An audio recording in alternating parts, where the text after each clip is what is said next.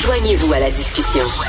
Appelez ou textez le 187 Cube Radio 1877 827 2346. Alors, nous discutons avec Elsie Lefebvre, analyste politique que vous connaissez bien, chroniqueuse au Journal de Montréal. Elsie, on a un petit extrait euh, de François Legault. Est-ce qu'on écoute ça, Jean-François? On écoute ça. Je vais écouter euh, la population concernant euh, le troisième lien, de voir qu'est-ce qui est proposé par la population, parce que c'est clair que ça nous a fait très mal, cette décision de l'abandonner. Pour l'instant, c'est euh, euh, euh, la balle est comme un peu dans le camp des citoyens. Les citoyens nous disent on n'a pas aimé votre décision.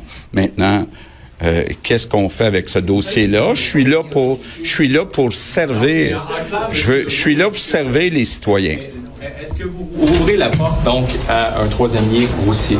Ben, ce que j'ouvre la porte à, c'est de consulter les citoyens puis de voir ce que les citoyens veulent. Il me semble que tu fais ça avant. C'est comme euh, là, il dit on va consulter. Ben oui, mais c'est parce que c'est au début de tout, tu aurais dû consulter, non?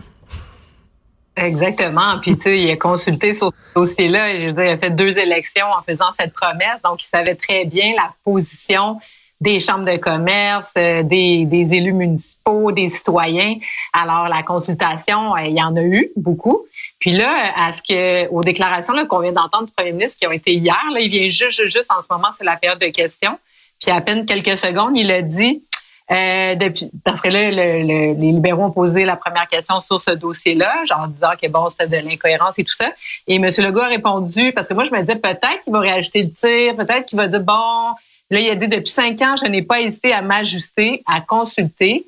Et là, il a ajouté, on ne va pas exclure un troisième lien, peu importe la forme que ça prendrait, mais on va consulter.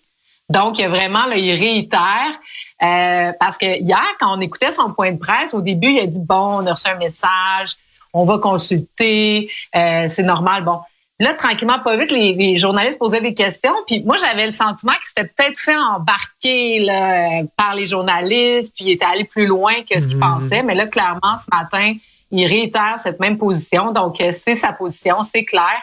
Et moi, je la comprends pas. D'un point de vue stratégique, la seule bonne chose, c'est qu'on parle pas de la victoire du Parti québécois depuis hier, depuis qu'il a annoncé ça.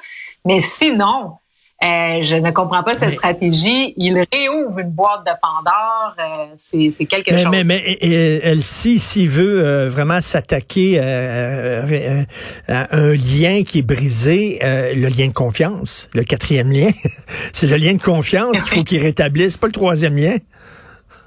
Ben exactement, parce que c'est une drôle de lecture qu'il fait des résultats de Jean Talon. De toute façon, c'est que les résultats de Jean Talon, il y a peut-être une partie qui est liée au troisième lien, mais c'est pas le troisième lien en soi, c'est la promesse rompue, c'est la manière cavalière d'avoir euh, rompu cette promesse-là aussi. Euh, tu sais, je veux dire, il, s'est même pas présenté lui-même en conférence de presse. On se rappellerait que c'est Geneviève Guilbeault qui est arrivée avec ses piles de dossiers puis qui a annoncé que c'était terminé. Le caucus avait même pas été informé. On, tu te rappelles euh, euh, Richard de Bernard Drainville qui pleurait pratiquement en fait s'excuser. puis d'ailleurs, Drainville aussi est sorti euh, qu'est-ce qu'il nous a dit Bernard Drinville? On va écouter les gens, tout est sur la table. Donc, euh, Bernard Drinville épouse finalement la ben, position de François Legault. Et moi, ce que je trouve bizarre, là, c'est qu'au lendemain d'une défaite aussi cuisante que celle que la CAQ a connue dans Jean Talon, il y a eu plusieurs réponses. Tu sais, je veux dire, il y a plusieurs analyses à faire de cette défaite-là. Comme je disais tantôt, le troisième lien. Il y a aussi des négociations dans la fonction publique. Il y a quand même une vingtaine de pourcentages de citoyens qui sont dans la fonction publique, qui en ce moment revendiquent. Il y a toute la question du coût de la vie. Il y a plein de choses. Euh, puis une parcelle, c'est l'occasion d'envoyer un message. Pourquoi François Legault prend ce message précis-là sans même avoir consulté son caucus? Moi, c'est ça aussi. Je veux dire, mais, mais, mais, mais, tu sais, puis en plus, le troisième lien, on sait qu'il avait sorti ça d'un chapeau pour avoir des votes dans la région. Mais là, il est-tu en train de nous rejouer le même taux? C'est-à-dire, ah, vous en voulez un? Fait je vous le promets pour avoir des votes aux prochaines élections, pour être convaincu. À un moment donné, on a joué dans ce film-là, là. Ben, c'est ça. Puis d'ailleurs, les, les, les, chefs, euh, puis les, les partis d'opposition, c'est ce qu'ils ont dit ce matin. Euh, jamais 203. Puis je veux dire, je peux pas croire parce que moi, ce qui, ce qui me, ce qui m'interloque dans ce dossier-là, c'est que bon, tu l'as promis une fois, tu l'as promis deux fois. Il y a plein de gens qui étaient pas d'accord. Bon, évidemment, il y avait des gens qui étaient d'accord, mais bon, c'est un peu n'importe quoi. on t'est rendu le plus grand tunnelier au monde. Je veux dire, c'était n'importe quoi. Éric Kerr, rappelle-toi, qui nous a dit, je démissionne si euh, mon sang va couler. Je peux me rappeler plus trop ce qu'il a dit, mais ça avait plus d'allure. Et là, on revient là-dedans sur la prémisse que je vais consulter. François Legault, il y a 89 députés, là, 88 avec lui-même il les a même pas consultés. Il leur a même pas parlé. Donc d'abord, ça commence vraiment mal. Puis euh, jamais 203, moi je pense que ça marchera pas ce coup-là parce que là tout le monde n'est pas en fait tout le monde n'est pas content en ce moment. Là. je veux dire bon, j'ai écouté ton entrevue avec le maire Laulier. Bon, lui il est un peu content, ben mais est-ce qu'il fait vraiment confiance à François Legault? Pas sûr. Mais mais mais tu sais euh, écoute, est-ce que ça a joué tant que ça le troisième lien dans l'élection de Jean Talon? Est-ce qu'il se raconte des histoires? Est-ce que c'était un référendum sur le troisième lien, cette élection partielle? Mais non. Moi, je pense pas. Moi, je pense pas. Je pense que c'est plutôt une, euh, un genre de référendum sur la gouvernance. Justement, qu'est-ce qui se passe? Comment que ça s'est passé le troisième lien de manière générale, qu'on soit pas au compte? Le tramway, on ne sait pas trop encore les coûts, tout ça. En même temps, sur le tramway, moi, je vais être prudente parce que ils peuvent pas étaler les coûts, sont en processus d'appel d'offres. Donc, je veux dire, ils peuvent pas donner des chiffres avant que ça sorte. Ça donnerait de l'information à ceux qui veulent euh, déposer les, euh, les, les, soumissions. Donc, euh, il faut être prudent sur le troisième lien. Mais par contre, la fonction publique, je veux dire, ça traîne quand même depuis des semaines. Ensuite de ça, en santé, en éducation, c'est quand même pas les meilleurs coups qui se sont passés depuis les derniers, les derniers mois.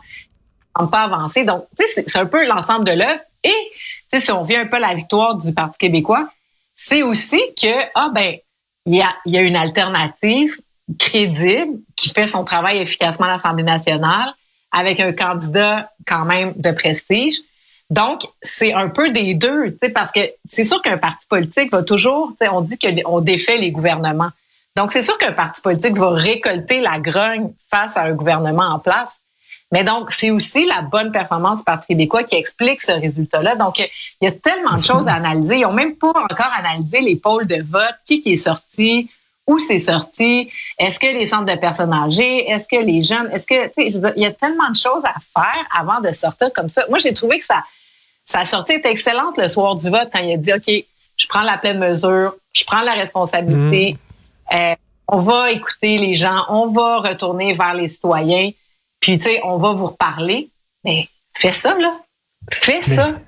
Fais pas une promesse improvisée. Ben non, de ressortir ah. cette histoire-là, écoute, c'est ouvrir la boîte de Pandore. C'est comme nous rappeler à quel point nous avait menti sur le troisième lien, alors qu'il y a tout intérêt à faire oublier ça, ce dossier-là. Au contraire, il ramène à l'avant-plan.